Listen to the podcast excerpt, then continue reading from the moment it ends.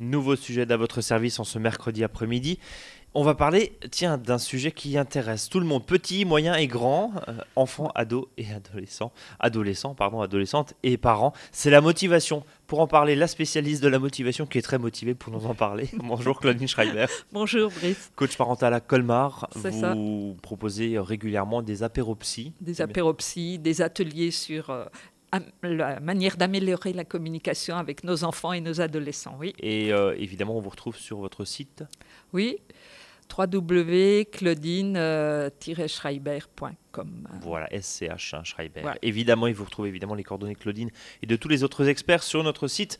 Rubrique émission à votre service. Bien, la motivation. Oula, il en faut. Alors, la motivation, elle est évidemment en période d'examen, elle est évidemment en période de rentrée, elle est évidemment pour n'importe qui. Tout au long de l'année scolaire, Je disais, un petit, moyen et grand. Voilà. Euh, aussi les adultes. Aussi sans, des adultes. euh, Qu'est-ce qui nous motive à aller au travail le matin Sans la euh, boule au ventre. Voilà, disiez sans ça il y a quelques instants. Euh, globalement, est-ce qu'on peut commencer déjà par une définition Qu'est-ce que c'est la motivation? Ben, la motivation, euh, c'est ce qui, c'est ce qui nous fait avancer, c'est ce qui nous euh, met en route. Alors, euh, on, on se rend compte que euh, il y a, il existe deux motivations. Euh, en tant que parents, euh, ce qu'on veut faire, c'est motiver nos ados. Mais on ne peut que les motiver à se motiver eux-mêmes. Euh, on ne peut pas motiver quelqu'un. Alors, on utilise des, tas de moyens pour essayer de l'influencer, pour euh, le pousser à coopérer, pour lui euh, faire prendre conscience euh, ben, que peut-être la voie dans laquelle il s'est engagé, c'est pas la bonne. Toutes, ces stratégies qu'on utilise sont destinées à, gérer un éventuel échec. La motivation est basée sur euh, notre manière à nous de considérer euh, la réussite et l'échec. Oui, quand on veut motiver donc euh, les ados, c'est basé sur un certain nombre de croyances. Alors, il y a grosso modo euh, deux types de croyances par rapport à euh, ce que c'est que la réussite. Il y a ce qu'on appelle un état d'esprit fixe, c'est-à-dire on pense qu'on a une certaine quantité d'intelligence euh, qui est grosso modo limitée. Et c'est en fait un, avis qui nous fait voir les choses en, en bien ou en mal, c'est-à-dire en tout ou en rien. Alors, en gros, soit- c'est- c'est no- c'est noir ou blanc, c'est un peu binaire. voilà, c'est un peu binaire. Soit on se perçoit comme intelligent Ouais. et on va chercher à prouver ses capacités et toutes les actions qu'on entreprend eh ben, doivent venir confirmer cet état de fait. Soit on se perçoit comme euh, peu intelligent et puis du coup, euh, eh ben, ça nous pousse à, à abandonner euh, souvent sans même essayer. Donc en gros, il n'y a pas de demi-mesure. Voilà, il n'y a pas de demi-mesure. Alors on, on pense que être intelligent, c'est euh, ne faire aucune erreur, faire quelque chose rapidement et parfaitement, faire les choses facilement, et que les personnes euh, qui n'y arrivent pas, eh bien, euh, ces personnes, elles doivent, euh, bah, elles sont pas intelligentes et puis, euh, et, et- et en fait, elles se prouvent, tout- elles veulent tout le temps prouver que, que il faut faire des efforts terribles. Quand on n'y arrive pas, du coup, notre estime de nous-mêmes est complètement euh, Mais faites le geste, ça se voit pas en radio, moi je le vois, mais voilà, en, en gros, vous, vous Voilà. chutez quoi. Voilà. Parce que en ça. gros, la marche est tellement haute. Oui, c'est ça.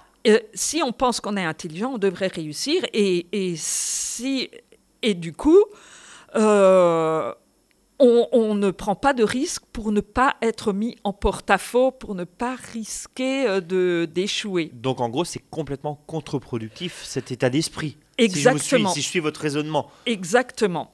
Et donc, du coup, en tant que parent ou en tant qu'ado, enfin plutôt en tant que parent qui va s'adresser à ces, ados, je dis les ados parce qu'en général, les, enfants sont, enfin les enfants, euh, jusqu'à 12 ans, il y a un petit peu moins de pression, euh, que ce soit euh, sportive ou, à l'école, mais mhm. ça commence à se corser quand même, on va dire, à partir du collège, hein, collège-lycée.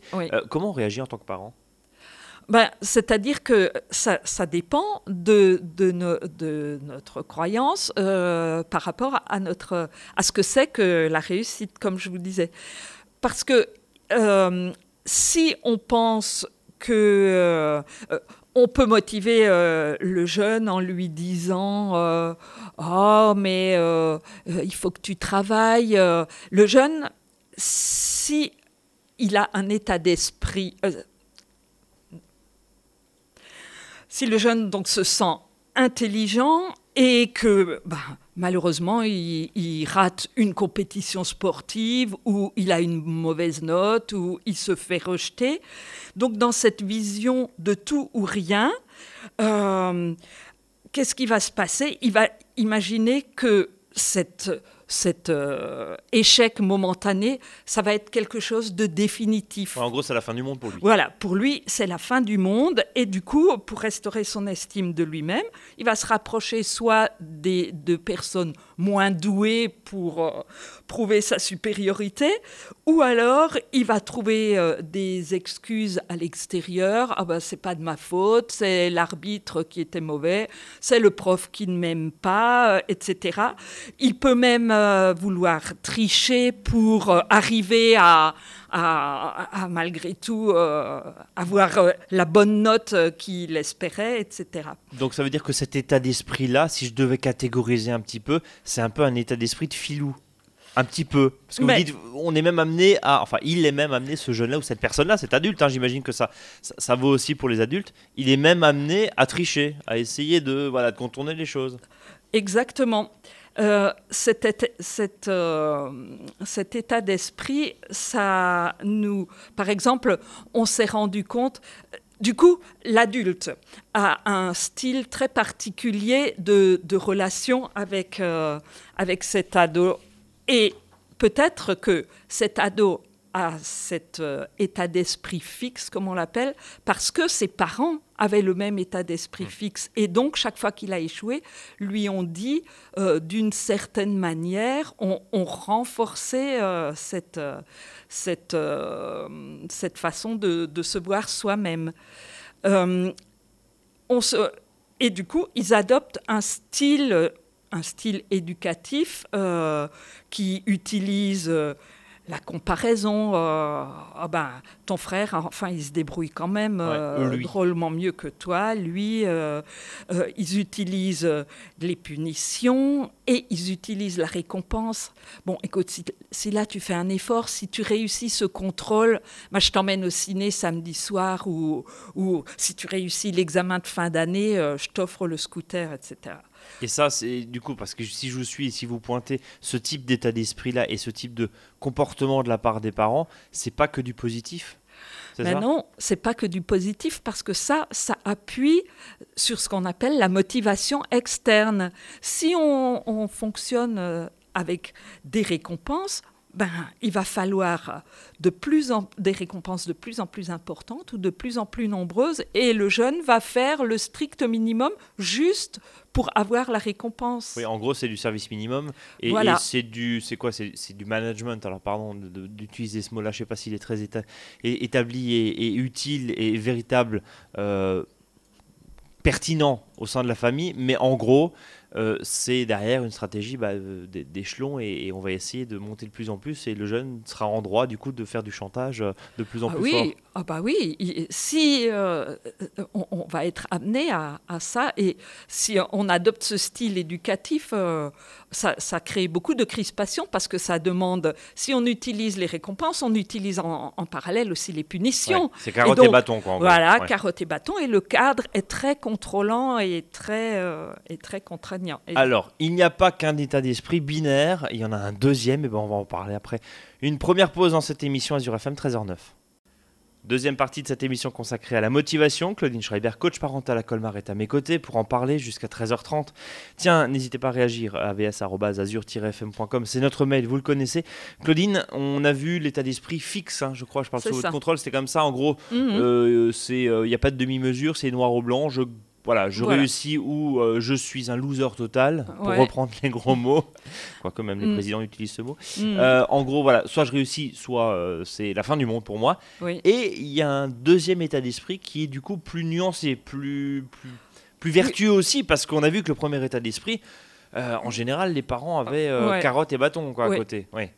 Oui, cet état d'esprit, c'est ce qu'on appelle l'état d'esprit de développement quand on pense par rapport à l'intelligence euh, dont je vous parlais tout à l'heure, quand on pense que euh, les qualités fondamentales se cultivent par l'école, par l'effort, l'effort à l'école, oui, l'effort à l'école, par l'effort et la curiosité, eh ben, on pense que chacun peut se peut changer et se développer par le travail, par l'expérience, etc.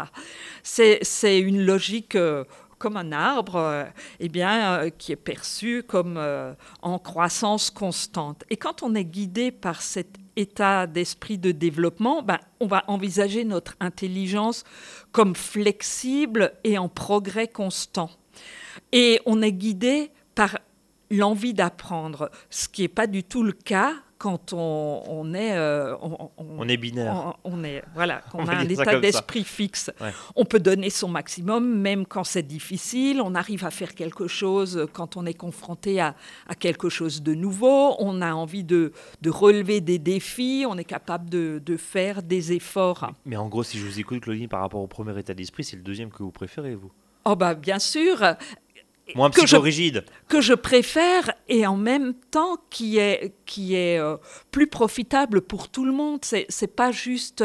C'est que quand on a un état d'esprit de développement, on est plus souple, on est plus ouvert et on est plus euh, euh, concentré sur le processus d'apprentissage plutôt que sur le résultat final. Mmh. Alors, pour un petit exemple tout simple, par exemple, quelqu'un qui, un, un ado qui, en anglais. Euh, son objectif, s'il a un état d'esprit fixe, il va vouloir avoir un 20 à son contrôle d'anglais. Peu importe finalement qu'il sache s'exprimer euh, en anglais ou pas.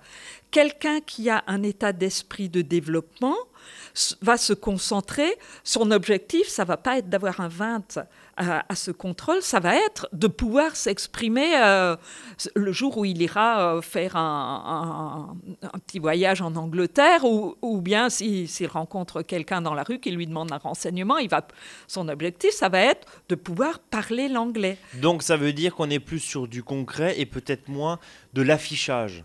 En gros, c'est ça une sorte de trophée, le vin pour le premier état d'esprit euh, voilà. fixe, c'est du voilà, c'est de l'affichage, c'est de la mousse, en gros. Voilà.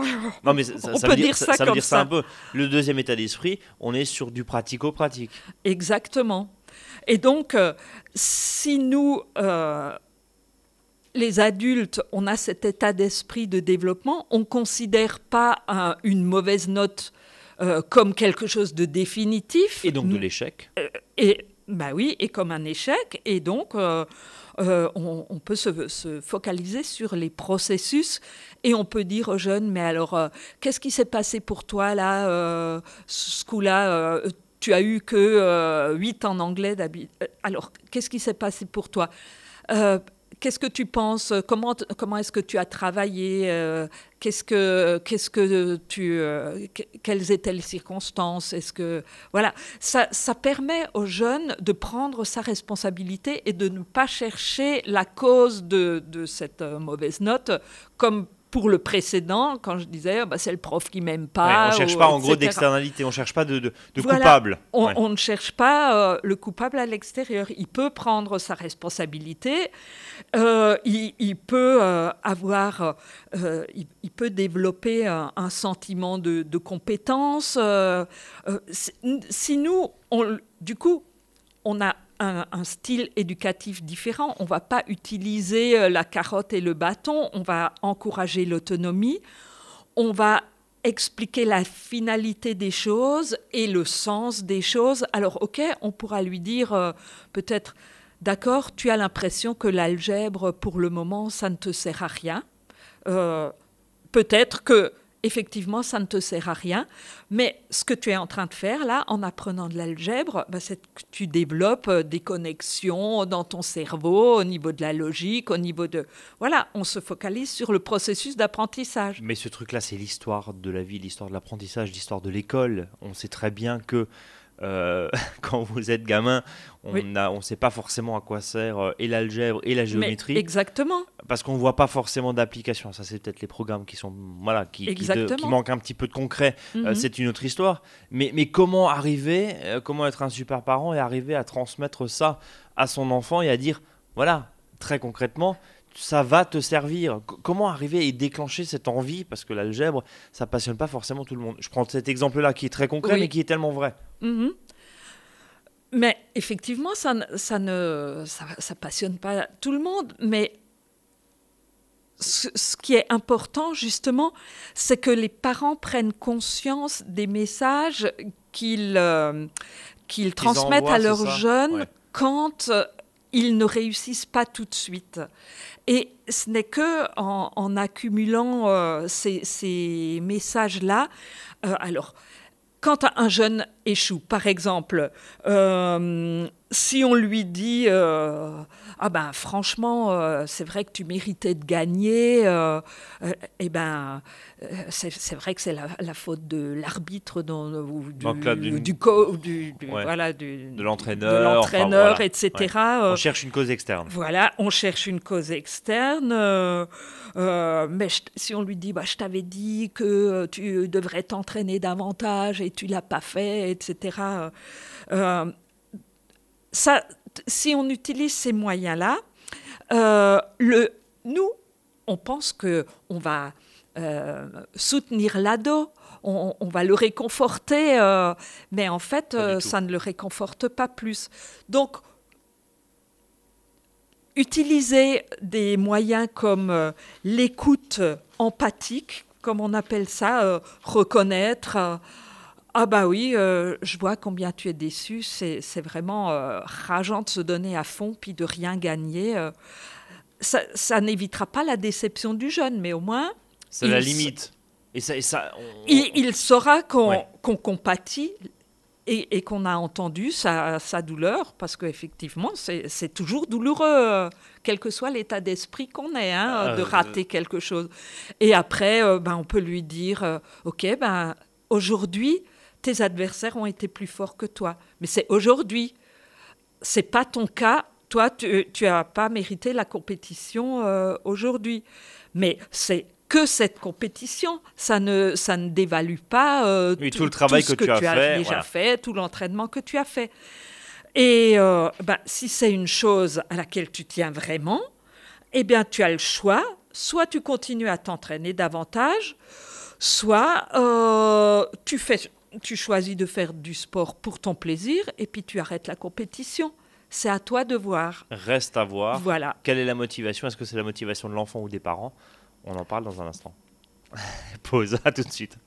Dernière partie d'à votre service en ce mercredi après-midi, on parle de cette motivation. On l'a vu avec Claudine Schreiber, soit en gros c'est punition-récompense, carotte ou bâton, oui. ou alors l'idée et le, parfait équilibre, c'est de faire comprendre grosso modo aux jeunes, euh, voire à l'adulte hein, qu'on a en face, mais à l'autre personne que c'est pour elle qu'elle travaille et qu'elle fait tout ça, qu'elle fait du foot, qu'elle fait du basket, qu'elle fait euh, et qu'elle fait des études. C'est oui, ça. Exactement. C'est ça. L'idée, c'est que par les messages qu'on envoie à nos ados, par notre façon, notre propre façon d'adulte de, réagir à, l'échec, on peut euh, euh, les pousser à, à comprendre que effectivement, c'est la motivation interne qui est la plus, euh, la plus productive, la plus écologique et, la plus intelligente. Finalement, quelle que soit la quantité euh, d'intelligence qu'on pense avoir, c'est le l'important, c'est de se focaliser sur le processus et de se dire, OK, ben, euh, j'ai pas réussi aujourd'hui, mais si j'aime vraiment euh, faire de l'athlétisme ou si j'aime vraiment, euh, euh je sais pas, parler anglais, eh ben, je suis sur un chemin et je peux y arriver. C'est-à-dire, quand on a cette motivation interne, ça agit sur le long terme. Euh, et euh, euh, du coup, les, jeunes peuvent justement se focaliser sur ce qu'ils aiment sans avoir peur des punitions ou de, conséquences négatives. Ou de ne pas avoir, comme on a dit, éventuellement la récompense, hein, la fameuse carotte puisque derrière, le jeune, un petit peu filou dans cet état d'esprit fixe que vous avez détaillé dans la première partie de l'émission, va être amené forcément à en demander de plus en plus. C'est un peu bah oui, c'est exactement ça. Et euh, la motivation interne, c'est, on, en parlait au début, c'est, ce qui nous permet euh, de faire une différence ça, euh, dans le monde. C'est-à-dire, ça, oh, quand on, on, fait les choses qu'on aime, et, et, et, que ce sont des choses qui, touchent les autres, euh, c'est quand même plus, plus agréable et c'est plus bénéfique pour tout le monde euh, que, que d'être juste à la, à la course, euh, à la médaille ou à la récompense. Ou à la bonne note. Euh, ou en, à la bonne note. En, l'occurrence. Euh, juste une dernière question dans la gestion de l'échec, dans tout ce que vous venez de nous dire, en gros. Dans le deuxième cas, c'est-à-dire, je reprends, l'état d'esprit de développement et non pas l'état d'esprit fixe, qui est très binaire, qui est noir ou, ou, blanc.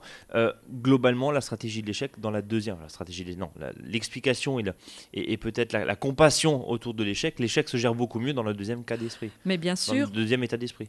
Oui, parce que on, on a le loisir de, développer notre créativité. On, on peut euh, chercher des solutions ensemble ensemble ou tout seul, euh, si c'est un ado qui a besoin d'aide.